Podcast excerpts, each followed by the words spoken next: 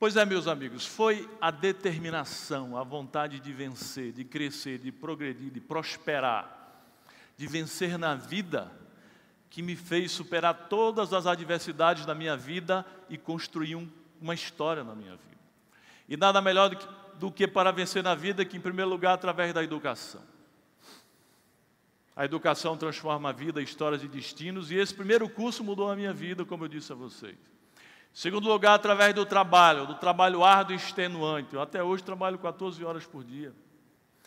A educação me deu conhecimento, através da educação eu me formei em direito, me formei em letras, fiz vários cursos de pós-graduação, fiz mestrado, doutorado, eu sou doutor em direito.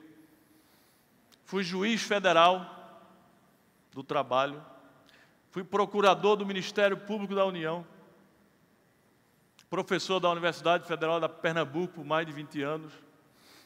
Escrevi 22 livros e depois pedi exoneração de tudo. Sabe para quê? Para empreender. Para ser um empreendedor como todos vocês.